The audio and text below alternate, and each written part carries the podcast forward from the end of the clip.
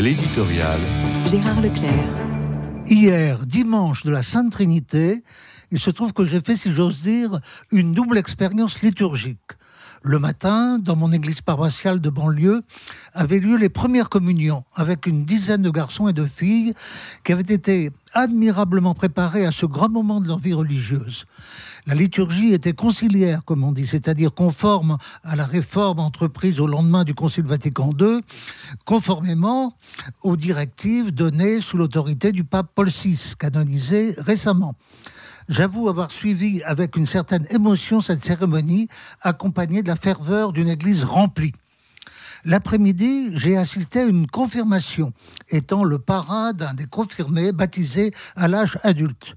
Liturgie assez différente de celle du matin, tout en latin, avec des chants grégoriens repris dans une église pleine aussi. J'ai retrouvé la même ferveur autour d'une soixantaine de confirmés d'âge très divers. Il y aurait lieu de mener une analyse comparative des deux cérémonies, avec leurs rituels fort différents. J'avoue y avoir trouvé mon bien autant d'un côté que de l'autre, et pour cette simple raison, je plaiderai pour la paix liturgique dans l'Église. Paix liturgique qui résonne avec une paix plus générale sur fond d'unité profonde.